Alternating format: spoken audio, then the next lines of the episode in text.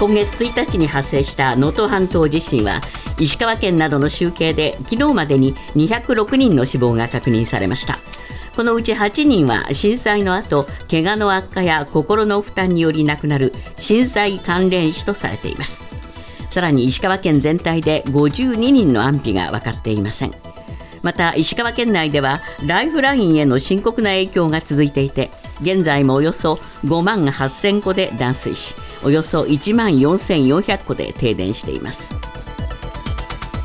昨日開かれた原子力規制委員会の定例会合で能登半島地震の際に石川県の北陸電力石川原子力発電所で観測された揺れの加速度が設計上の想定を一部で上回っていたことが報告されました。安全上の問題はないとしていますが耐震想定の見直しなど再稼働に向けた審査の長期化は避けられない見通しです。政府は通常国会を今月26日に召集する方針を固め昨日自民党幹部に伝達しました。通常国会では能登半島地震の被災者支援と復旧・復興策や自民党の派閥の政治資金パーティーの裏金事件を受けた政治資金規正法改正の是非を含む政治改革などが論点となる見通しです。厚生労働省は昨日先月31日までの1週間に全国およそ5000の医療機関から報告された新型コロナウイルスの患者数が1医療機関あたりで前の週と比べて1.27倍となり6週連続で増加したと発表しました。一方季節性インフルエンザについては5つの県で警報レベルの目安とされる30人を超えています。昨日の東京株式市場は日経平均株価が大幅に値上がりして節目の3万4000円を突破しました。1990年以来34年ぶりの水準でバブル経済崩壊後の最高値を2日連続で更新しおとといと比べて678円54銭高の3万4441円72銭で取引を終えました。沖縄県のアメリカ軍普天間基地の名護市辺野古への移設をめぐり沖縄防衛局が昨日軟弱地盤がある大浦湾側での工事に着手しました。辺野古沖での埋め立て工事をめぐっては福岡高裁那覇支部が沖縄県に対し工事を承認するよう命じていましたが県は承認せず国は先月全国で初めて地方自治体の事務を執行する大執行に踏み切りました工事の着手について沖縄県の玉城知事は政府の都合で非常に遺憾だなどと批判しています今朝のニューヨーク株式市場ダウ平均は170ドル57セント高い3万7695ドル73セント。ナスダックは111.94ポイント上昇し1万4969.65ポイントで取引を終えました。為替はドル円は1ドル145円78銭ユーロ円は1ユーロ159円90銭で推移しています。続いてスポーツです。アメリカメジャーリーグの公式サイトは9日プロ野球 d n a の今永昇太投手がポスティングシステムでメジャーリーグのカブスと契約合意したと報じました。今永投手をめぐってはジャイアンツやレッドソックスなども含めて争奪戦が繰り広げられ交渉期限が11日までと迫っていました。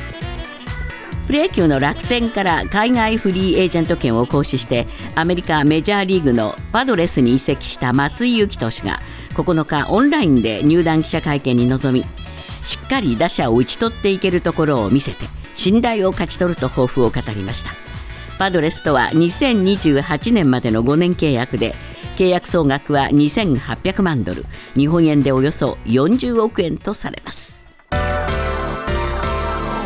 ニュースズームアップ。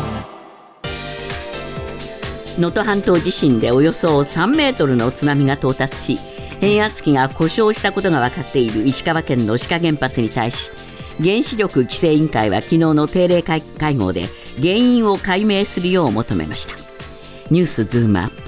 能登半島地震で露呈した志賀原発のリスク。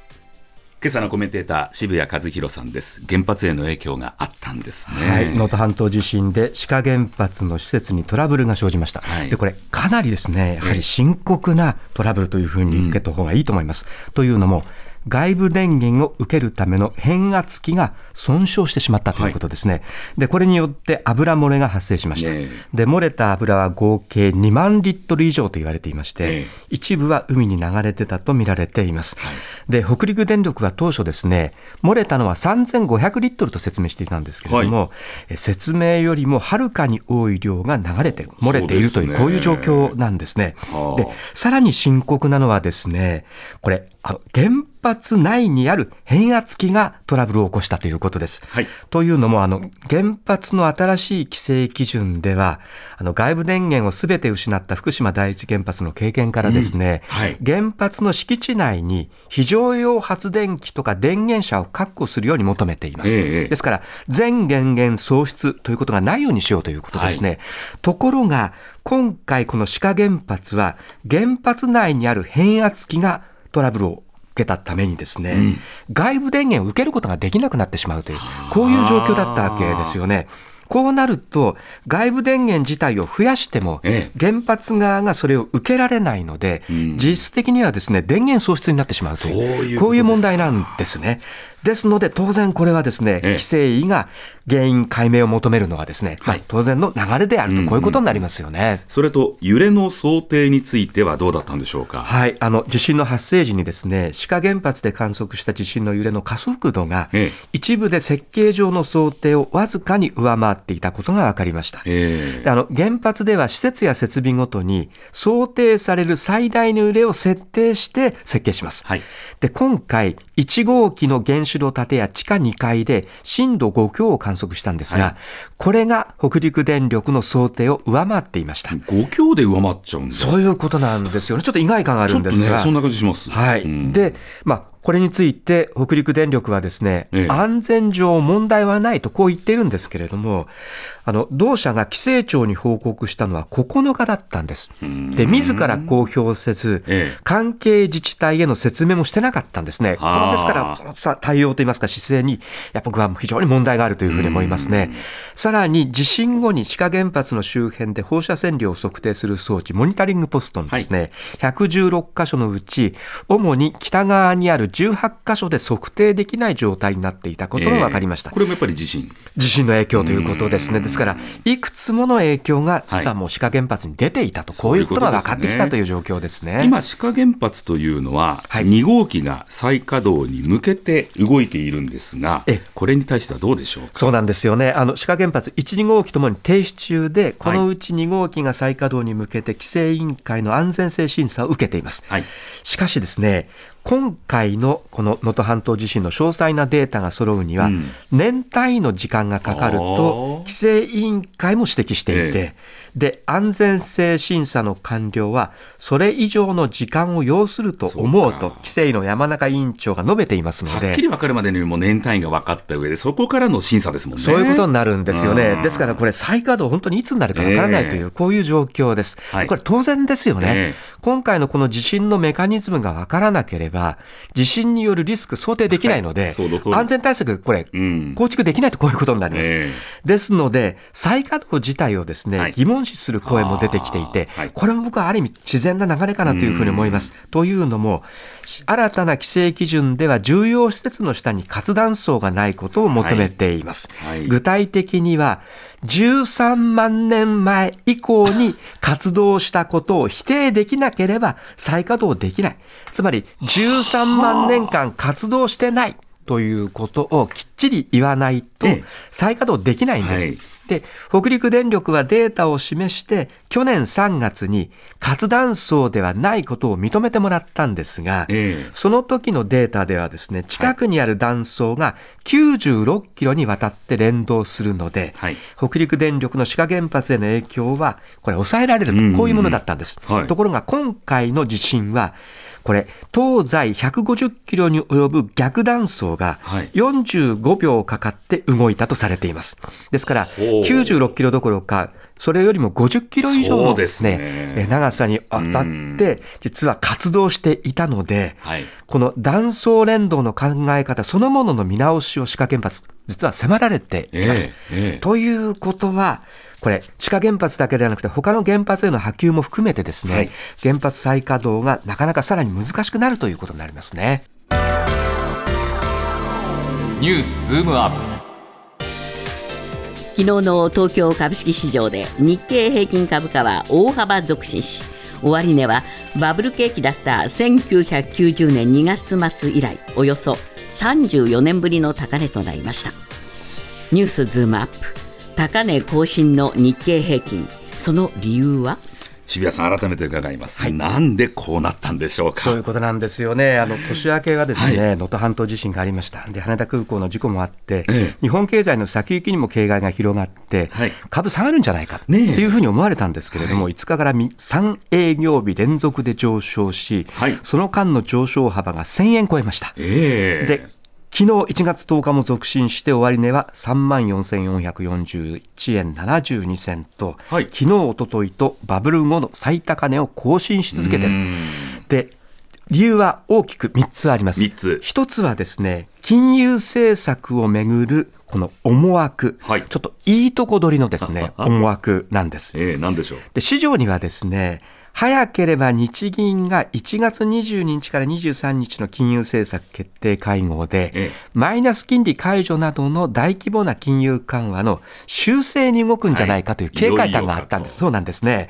で、これ、まあ、マイナス金利解除などをすると、少しこれ、金利が上がりますので、はい。当然、株式投資にはマイナス逆になるんですね。ええ。ですから、そろそろ株も頭打ち、あるいははい。下がるんじゃないかと警戒感があったんですが、ええ今回の地震被害の全容把握には時間がかかるだろう。はあ日銀は当面緩和を続けるだろうという見方が強まってきたんです。うんうんで結果として長期金利が低下していまして、はいで日米の金利差はさらに拡大するという予測から円安に触れてきてるんですね。はいこの結果輸出関連企業の業績が押し上げられるだろうということからですねはあ輸出企業にの株価が上がってる。輸出関連企業は買われてるというですねこういうことなんです。はい。ですから、まあ、日銀が緩和を続けるという、いいとこ取りをしているというですね、これが一つですね。ええ。それからもう一つ。はい、半導体関連銘柄が買いになっているという。半導体ですか、でこれ半導体産業はですねコロナ禍での巣ごもり需要でパソコンとかゲーム機器が売れて活況になったんですがね。はい。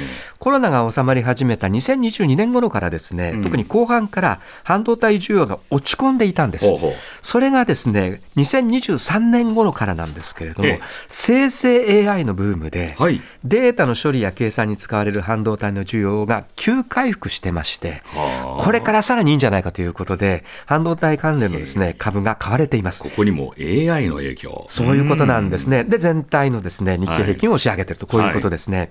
で、3つ目が、はい。今年から始まった新しい NISA の影響です。あの株式など非課税で保有できる金額の上限が1800万円まで増えたほか、ええ。非課税となる期間が無期限になりました。はいで税優遇枠が拡大したことで、これまで投資に縁が薄かった層、特に若い層のですね、うんうん株とか投資信託への関心が高まっているんです。ええですので、これで個人投資家の取引も活発になっているというのはですね、株価を下支えしているという、こういうことになりますね。ということはこういったムードは続くんでしょうかそこなんですね。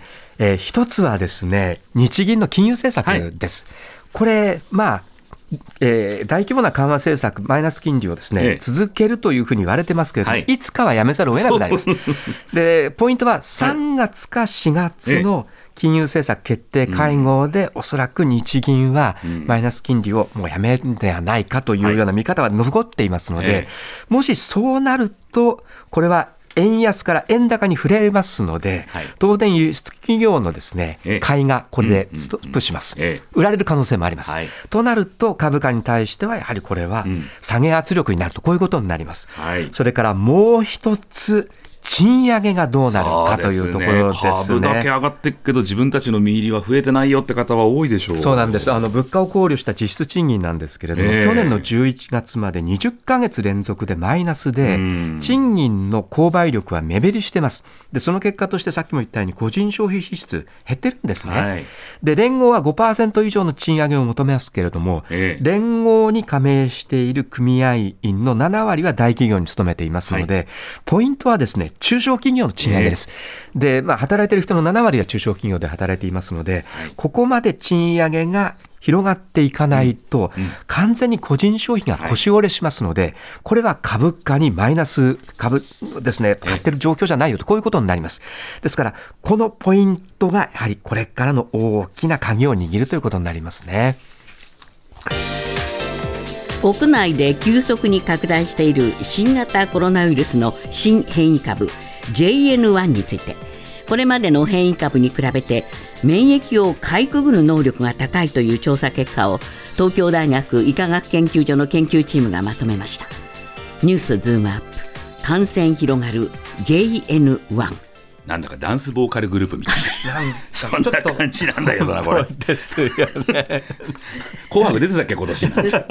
なんかユニットの名前みたいですよね。本当ですよ何でしょうか、これ？はい JN1。えー2022年に流行したオミクロン株の派生株の BA.2 がさらに変異したウイルスです。えで去年11月頃から世界的に広がってですね、えー WHO は12月に注目すべき変異株 VO1 に VOI に指定しました。はい。変異株なんですね。そういうことなんですね。で、日本でも広がっていて、はい国立感染症研究所によると、え12月上旬の1週間で全体の1割ほどが JN1 だったけれども、はい3週間後の12月下旬には3割強まで増加したということですで、アメリカでも12月23日までの2週間にコロナ感染者のうち44%が JN1 に感染していた。ですから、2週間前に比べるとポイントほどの増加で、はい。日本と同じような状況です。そうですね。はい。でフランスやイギリスなど EU でもけんああヨーロッパでも検出が相次いでいて、え12月16日時点で41カ国からこの JN1 がうん。報告されているという状況です。ええ。どんな症状が特徴的なんでしょはい、アメリカの CDC 疾病対策センターによるとですね症状は、はい。えーこれまでのオミクロン株とよく似てます。ね具体的には発熱とか咳とか喉の痛みとか頭痛味覚聴覚の変化やん。喪失倦怠感などの症う状です今までと同じようですね。同じですね。ただ、まあ、どの症状がどのぐらい強く出るかなどはまだよく分かっていないんです。ああそうなんだえというのも、細かい性質が完全に把握されたわけではないということですね。はい。で、そんな中で、東京大学医科学、あ、東京大学医科学研究所の研究チームがですね、え世界中のゲノムデータや培養細胞を使って特徴を調べた結果、はいその特徴が少しずつ見えてきています。ええまず、感染を広げる能力が高い。あで、去年世界的に流行した BA.2.86、あの通称ピロラと比べると2倍の感染力があるそうですあ。ーまず、ワクチンを打った人が持つ抗体から逃れる力が、はいピロラの3.6倍から4.5倍高い。ワクチン打っててもってことになそういうっちゃう可ことになりますね。で、ワクチンではなく、コロナに感染したことで持つ抗体から逃れる力、こちらもですね、ピロラの3.8倍でした今までかかったからと安心はできない。できないと、こういうことになりますね。んあのワクチンを打って、さらにコロナになってしまった人はですね、ハイブリッド抗体を持っていて、あはい感染しづらいし、ん感染しても軽症だと言われるんですが、えどうもそんな風に安心できないところがこの JN1 にはありそうだというところです。うんそうするとさらに感染者数を増やす可能性もありますよね。そういうことですね今はどんな感じなんでしょうか？はい、実はですね、コロナ全体の感染者数 JN1 を含めてええ増えています。はい。厚労省の全国の感染状況、これ定点把握によるとですね、え12月31日までの1週間に全国およそ5000の医療機関から報告された新型コロナ感染者数は、はい前の週から5500人増えて2万8000人になりましたうん。で、一つの医療機関あたりの平均の患者数は5.79人でええ、前の週の1.27倍になりました。前の週からの増加は6週連続です。はいで、モデルナ社が独自に出している東京の感染者数の推計はええ。5245人、これ1月9日の数字です。ですので、爆発的な拡大ではないんですが、まあ、徐々にというよりは、それなりに増えてるというですねこういう状況ですうね。んさらにインフルエンザもこの冬ですから。はい、そうなんです。気になります。気になりますね。で、こちらも増えてるんです。ええー厚労省が発表しているインフルエンザの発生状況によると、最新のインフルエンザ報告数、これ12月25日から31日なんですが、10万4612人で、はいその前の週よりは減少したものの、7週連続で10万人を超えるという高い水準の発生が続いています。えで昨年の同時期の総数は9768人だったので、1万いってないんだ。えですから、10倍以上の水準がー続いているということですね。で、インフルエンザは本当に寒くなる、これからピークを迎えますので、はいそこにコロナの JN1 と拡大が重なる可能性がありますので、とにかく感染対策をしっかりするということですね。